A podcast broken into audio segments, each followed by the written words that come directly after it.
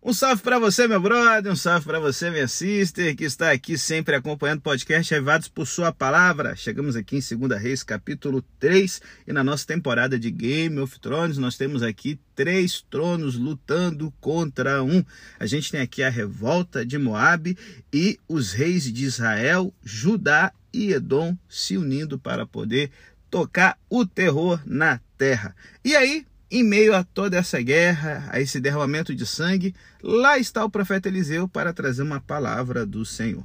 Bom, gente, é, o relato sobre a monarquia é agora retomado com um novo rei em Israel, Jorão, e Ehoram, que significa Jeová tem exaltado, Jeová exalta, e ele é um filho de Acabe.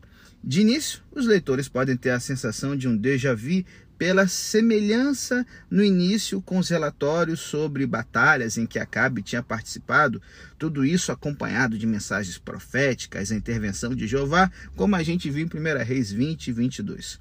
O começo é sem dúvida positivo, já que jo, é, né, Jorão, ele remove a coluna de Baal que o seu pai tinha feito. Acabe tinha edificado um templo para Baal com seu altar correspondente, uma efígie, né? Uma efígie é um, um relevo, uma estátua de Aserá, sendo posteriormente a iniciativa de Jeú tirar essas estátuas do templo para queimá-las, quebrando a estátua em pedra de Baal. Jorão apenas se é, é, é apenas é, é, é, se livrou da coluna, embora agindo pelo menos de acordo com o significado do seu nome, isto é, Jeová é exaltado. Esse remover a coluna quer dizer de que Jorão ele é apresentado como tolerante com o culto de Baal, mas sem dele participar.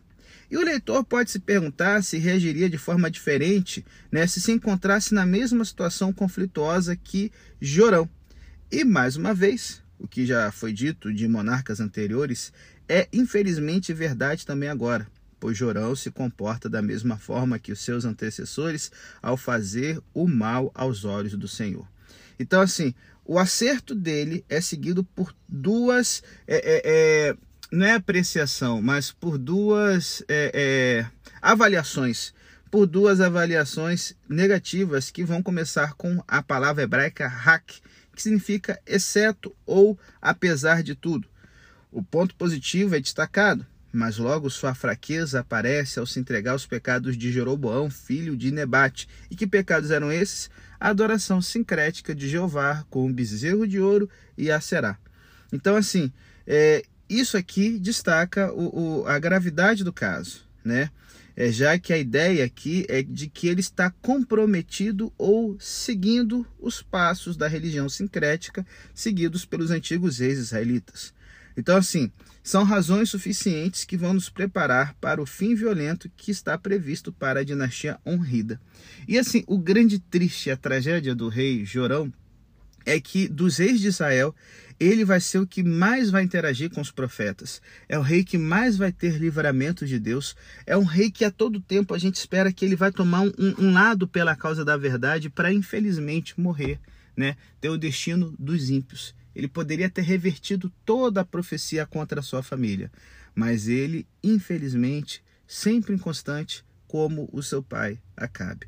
E agora ele né, está se. Acabou que ele está diante de uma situação tenebrosa. Ele está em guerra contra Moabe. E, gente, o reino de Moabe era um reino a leste do Mar Morto, onde hoje é o território, é o reino da Jordânia. E o rei de Moabe, ele viu na morte de Acabe uma oportunidade de parar de pagar um tributo que era bem opressivo. O rei Mesa era o filho de Quemos que era um rei de Moabe. E o nome de Mesa significa salvação em Moabita, Mecha né? É, é, e o nome completo dele seria é, é Quemos Mecha, que é Quemos, o deus moabita, é a salvação. O que a Bíblia apresenta relativamente a Messa é limitado a 2 Reis 3. Lá está declarado que ele era um Noged, isto é, o dono de um tipo de ovelha que tinha esse nome, que era notável pela qualidade de sua lã. Seu governo sobre Moabe, no nono século a.C., aconteceu durante os reinados de Acabe, filho de Honre, e dos dois filhos de Acabe, Acasias e Jorão. E, gente, desde o tempo de Davi, como diz 2 Samuel 8, Moabe estava sujeito a Israel, até que o reino se dividiu, quando vários povos, inclusive Moabe, se rebelaram. Mas o poderoso Honre do reino do norte pôs Moabe novamente sob sujeição. E depois de ter pago tributos a Israel durante vários anos, o audacioso rei Mesa, ele buscou independência. E o registro bíblico indica que o tributo imposto ao povo, do povo de Moab era bem exorbitante. Uma coleta anual de lã, né, provavelmente, e além dos cordeiros, né, de 100 mil a cada ano. Né, 100 mil cordeiros e a lã, a lã de 100 mil cordeiros e, 100, e mais 100 mil carneiros para serem usados para alimentar a corte real. Então, assim, isso é uma assim, é algo significativo quando a gente pensa que as populações nesses territórios aí não eram de tantos milhares, né? Moab nessa época deveria ter uns 500 mil habitantes por aí, sendo que o próprio Israel não deveria passar de um milhão de habitantes. Então, assim, de acordo com o registro de Messa, e como é que a gente espera, pastor? Que história é essa de registro de Messa? Eu acho que eu já comentei em um podcast. No século, no final do século XIX, um missionário ele encontrou um grande, obeli, é, um, um grande obelisco de granito preto em que o rei Mesa descrevia os, as suas atividades durante o seu governo em Moab. Ela é chamada de a Pedra Moabita, né? E ela está hoje no Museu do Louvre, em Paris. Então fica um salve para nosso ouvinte Gisele, grande amiga que mora em Paris. Se você já esteve no Museu do Louvre, pode ser que não tenha reparado, mas é uma pedra, é um dos registros históricos e arqueológicos mais antigos que sabe, nos ajuda a entender que a história da Bíblia comprova as coisas, tá certo? É, segundo a, a, descrição que ele mesmo fez na Pedra Moabita, depois de 40 anos de sujeição a Israel, ele liderou uma revolta, uma guerra de independência, é, entre o, o no, no, meio do reinado do filho de Honre, né? Então, assim, com a morte de Acabe, Mesa ele viu a chance de controlar todo o Planalto Moabita ao norte de Arnon. E aqui tem um, um porém. Esse planalto moabita ao norte do rio Arnon, o rio Arnon era uma fronteira entre o território de Moabe e a tribo de Ruben. A tribo de Ruben ganhou, eles pediram como herança o território que havia sido moabita, que o rei é, é, Seon havia conquistado dos moabitas. Então eles ficavam ali entre o rio Arnon, né, no meio do Mar Morto, e na ponta é, acima do Mar Morto, onde o rio Jordão deságua. Esse território que era chamado de continuação do Planalto Moabita, era o território da tribo de Ruben e Mesa resolve então conquistar esse território. Seu primeiro movimento, conforme diz a, a Pedra Moabita, foi atacar o quartel-general israelita na cidade de Medeba. A seguir, ele estabeleceu novos fortes em Bet Baal Meon e em Kiriataim. A fortaleza gadita, né, do território da tribo de Gad, de Atarote, ficou então isolada né, de Gileade do Vale do Jordão. Mesa conquistou-a e matou toda a população.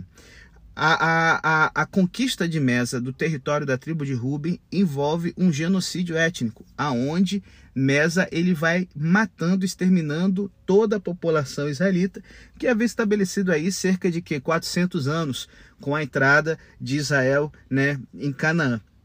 E ele descreve que ele levou o altar doméstico de Davi como despojo para o centro cultual moabita em, em Kiriat, que era a capital do reino.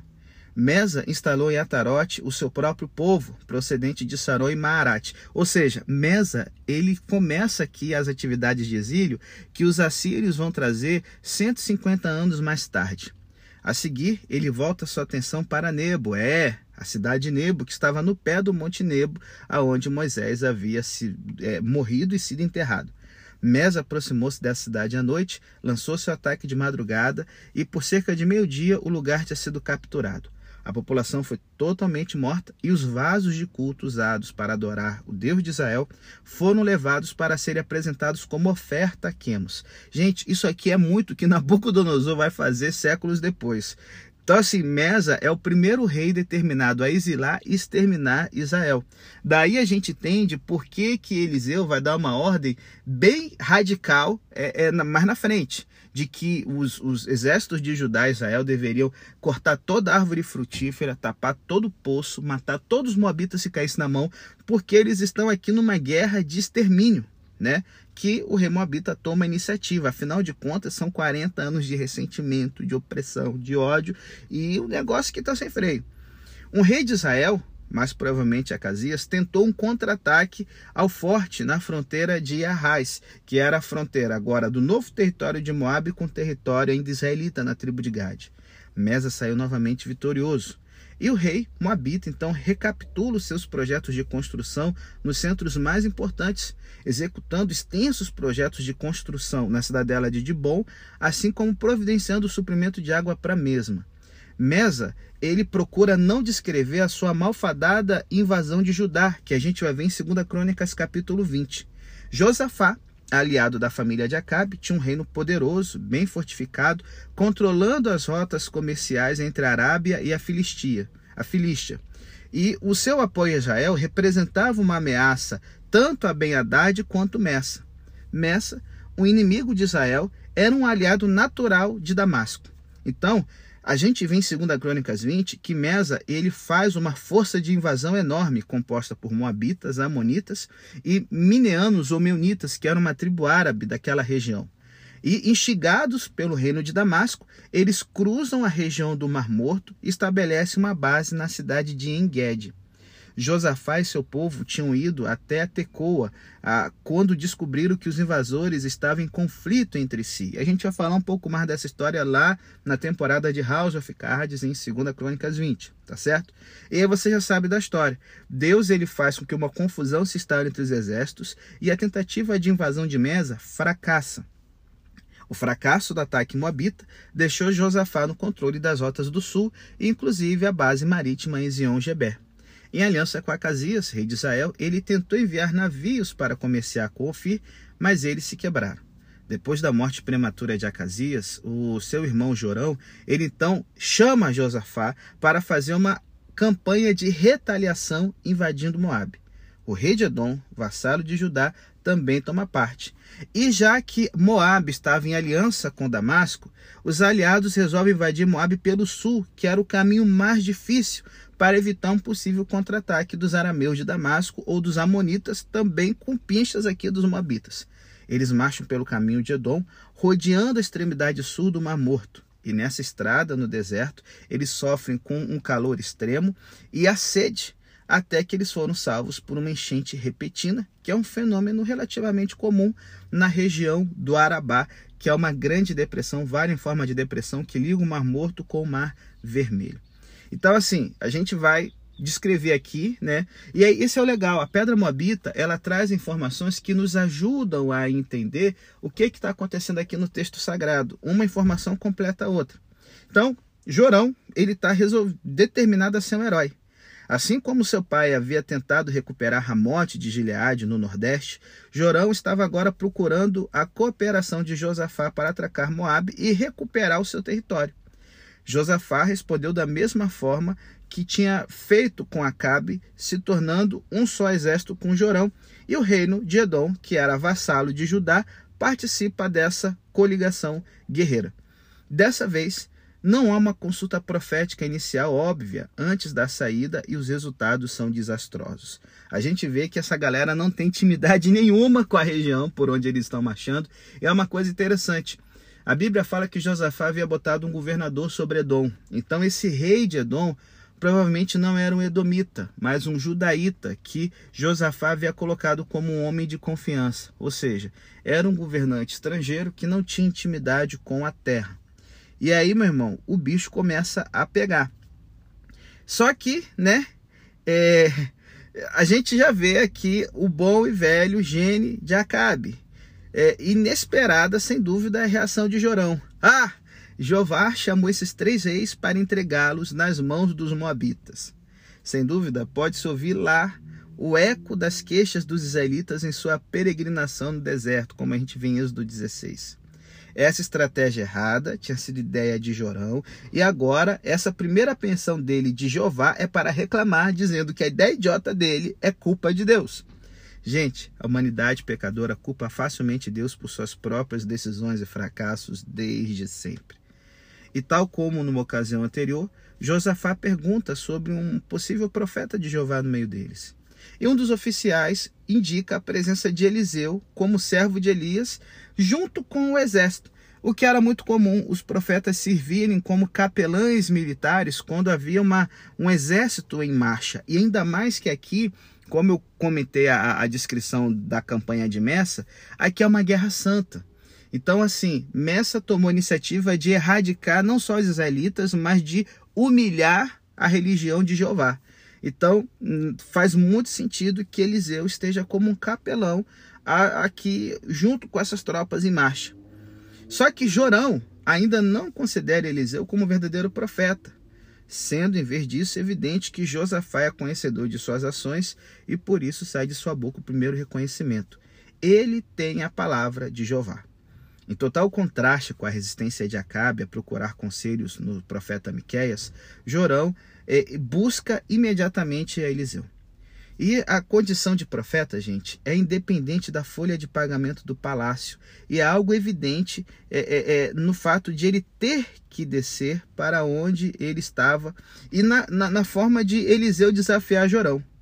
Como é que Jorão é, é, é, não está seguindo os passos de seu pai Acabe, que havia consultado os profetas da corte contaminados de sincretismo.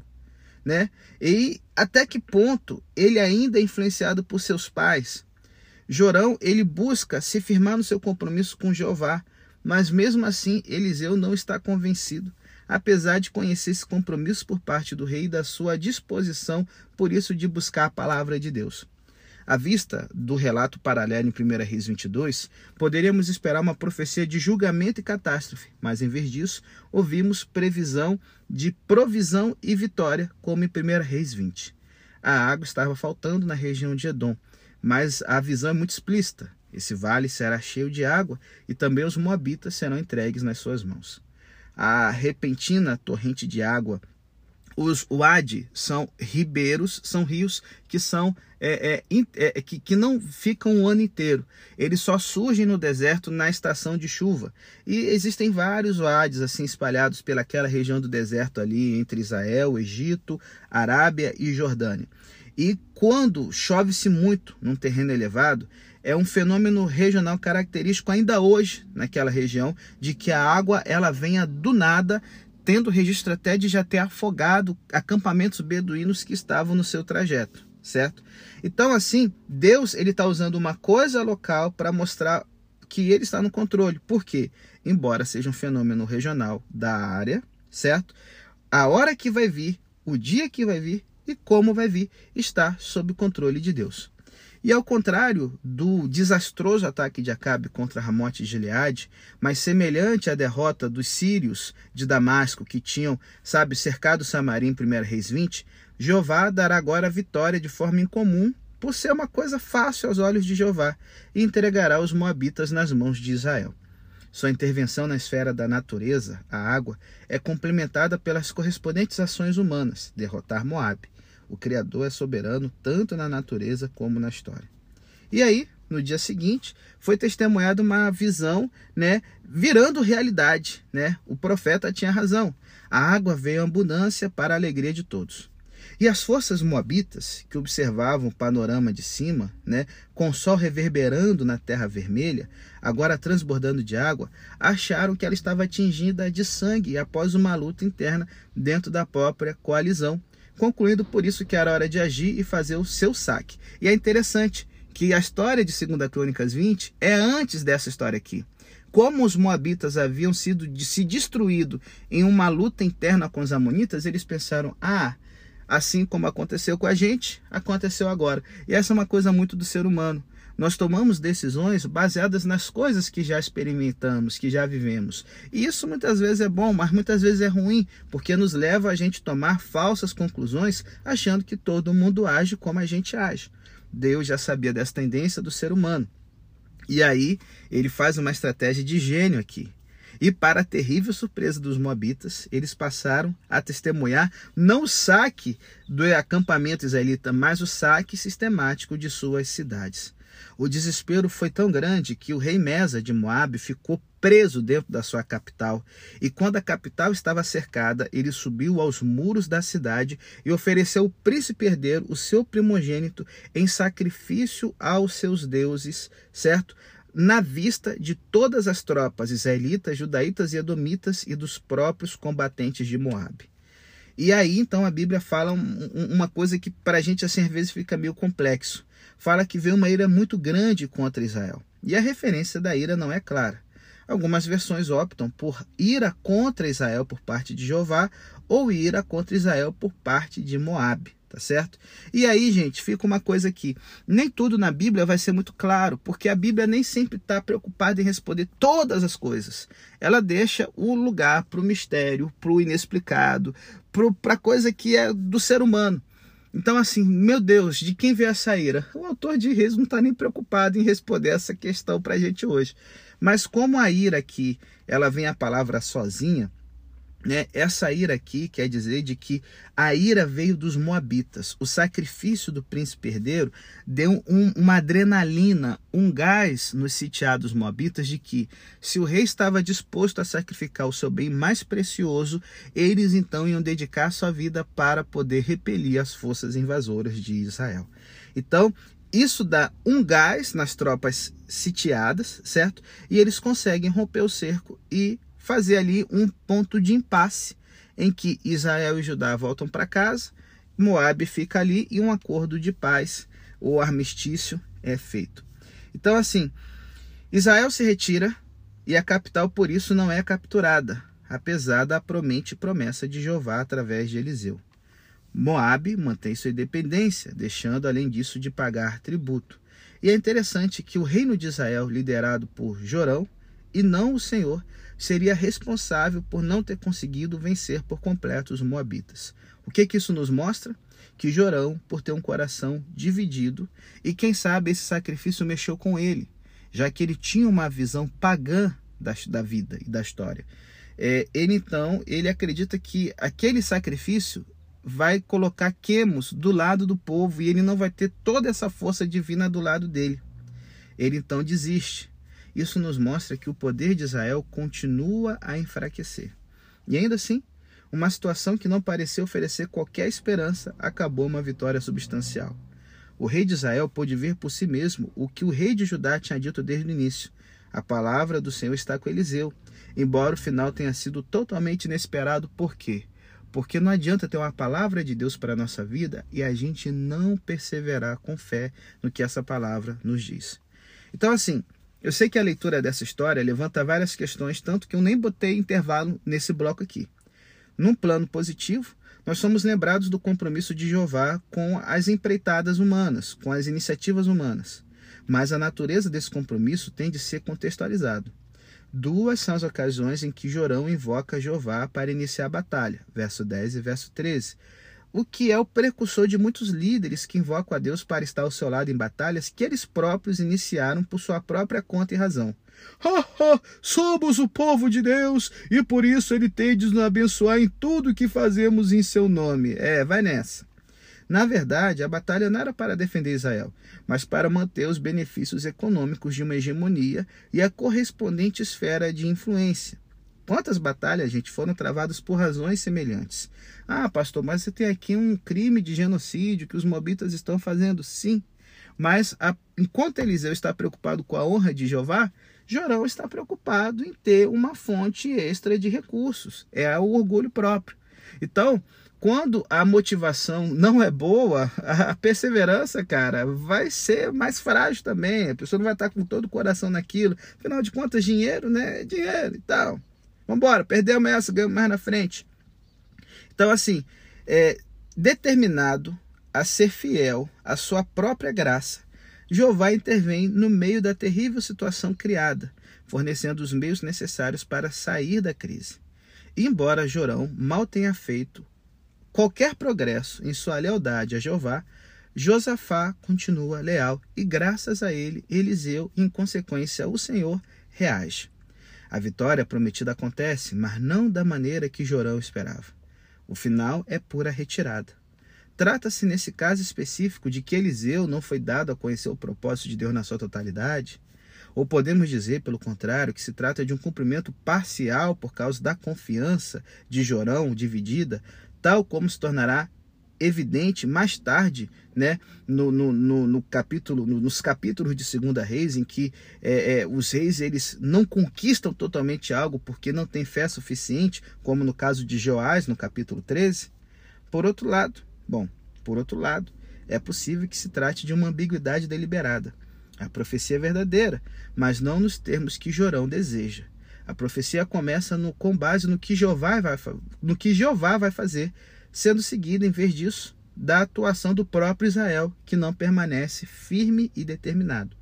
No verso 19, Eliseu usa o verbo hebraico narrar, destruir, para descrever o que vai acontecer a cada cidade moabita.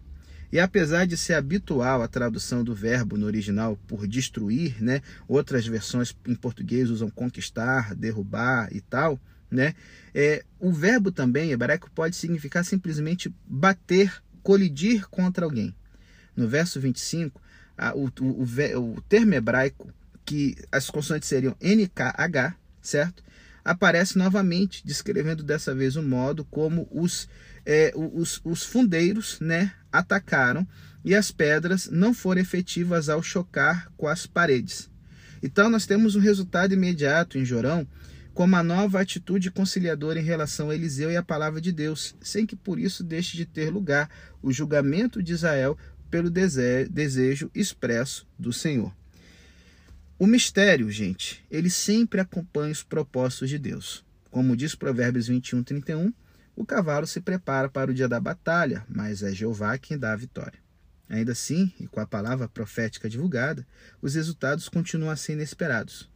Há sempre o perigo de interpretar a palavra de Deus de acordo com os nossos próprios interesses, o que não significa que a ajuda divina não seja merecida ou que os fracassos na manutenção da fé nos inabilitem a pedir ajuda divina. Jorão foi livrado de um desastre total do seu exército ao preço de perdas incalculáveis para o país, tanto nos tributos quanto em vidas humanas e prestígio. O relato levanta ainda mais questões relativas ao comportamento durante a guerra e seus resultados, o alto custo da guerra e sua futilidade são vistos na devastação da terra, deixando-a inútil para a agricultura e o pasto do gado, e também no tremendo sacrifício de tantas vidas humanas. Moabe ficou praticamente arrasado, sem que assim Israel conseguisse recuperar sua hegemonia. Jorão acaba no mesmo estado em que começou, com a única exceção daquele testemunho externo da água providencial, salvando-se assim vidas humanas e de animais, traduzindo-se inicialmente em vitória. Por outro lado, além disso, agora sabe-se com certeza que Eliseu é o genuíno sucessor de Elias e o verdadeiro transmissor da palavra de Deus. E aí fica a grande questão para a gente se perguntar: será que eu sou uma pessoa como o Jorão, que começa com uma palavra de bênção, que vê Deus intervindo na história, mas que infelizmente termina mal pra caramba, porque não confia totalmente, porque não se empenha totalmente? Pense na sua vida em quantas coisas boas você tem perdido, porque, embora tenha um início promissor, a palavra de Deus ao seu lado, a bênção de Deus a seu favor, você é uma pessoa que facilmente desiste das coisas. Rapaz, tem muito jorão por aí.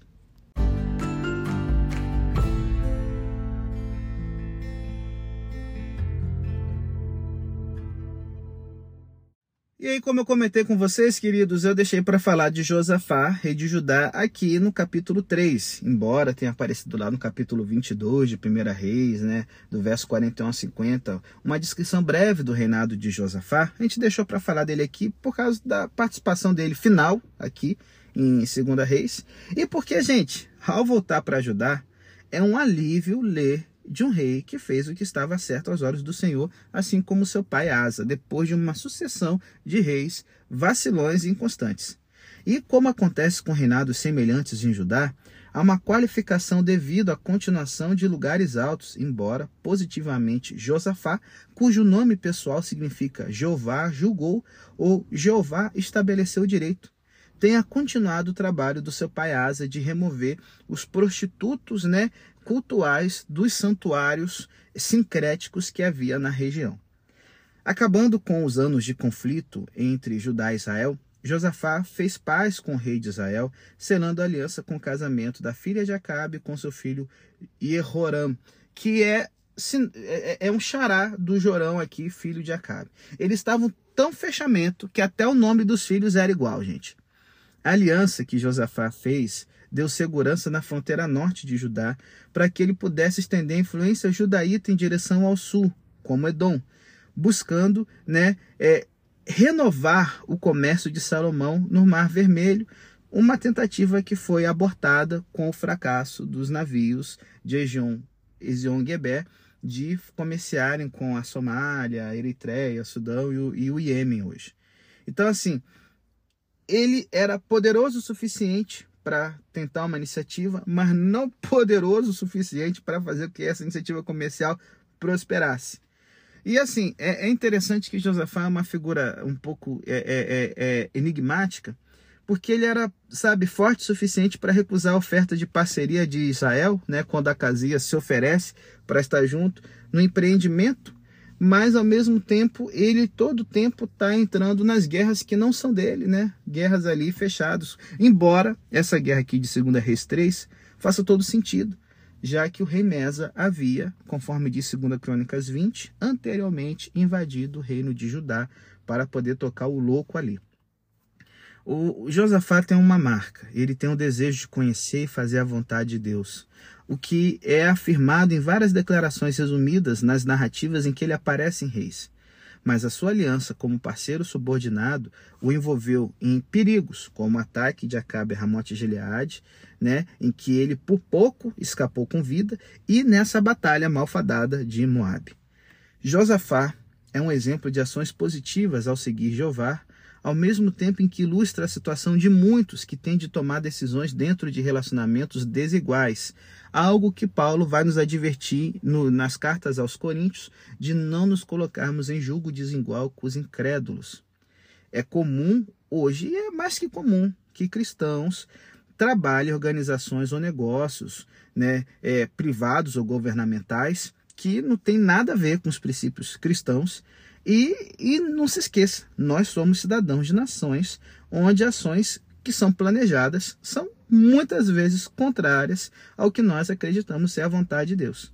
Decisões pessoais devem ser tomadas é, é, sobre se e como falar, se e como participar de uma ação conjunta. Uma abordagem é vista aqui. Josafá estava preparado para desafiar Cabe é, é, em, em, em, ter a iniciativa de buscar a vontade de Deus nos empreendimentos que ele ia fazer. Ele poderia fazer isso por causa de uma fé compartilhada nominal, já que, pelo menos oficialmente, Acabe tinha uma aliança com Jeová. No entanto, quando Acabe tomou a sua decisão, Josafá relutantemente né, participou de uma ação conjunta, mesmo sabendo que havia uma promessa do Senhor de que aquilo ia dar ruim. Ele conseguiu sobreviver por um triz nessa ocasião e continuou reinado positivo por mais sete anos, sendo posteriormente capaz de recusar parceria com Acasias, o filho de Acais. É, é interessante de que, embora ele, em segunda reis aqui, primeira reis, ele tem essas alianças com os ímpios, né? Não existem críticas a Josafá por suas ações, mas sim um elogio geral. Por quê? O belo da Bíblia, gente, que a Bíblia, ela tem o ideal de Deus, mas ela não é um livro tópico. Ela sabe que, como ideal, nossa vida deve ser pautada por glorificar a Deus, mas que haverão situações de trabalho em que a gente vai se ver em situações delicadas. Qual é o exemplo de Josafá? Buscar saber qual é a vontade do Senhor e buscar agir dentro dessa vontade na medida do possível em nossos compromissos privados de trabalho e de governo. Vai ser sempre fácil? Não, não vai ser. Mas Josafá nos é um lembrete de que pessoas que vivem encruzilhadas morais, como hoje milhões de cristãos ao redor do mundo, ainda assim podem ser vistos de forma positiva por quem realmente interessa, pelo Deus vivo e verdadeiro, que sempre prometeu estar conosco todos os dias até o fim dos séculos. E graças a Deus por isso. Porque enfrentar as coisas que a gente enfrenta nessa vida sem ter a certeza de que Ele está com a gente, rapaz, viver nessa terra ia ser tenebroso sem isso.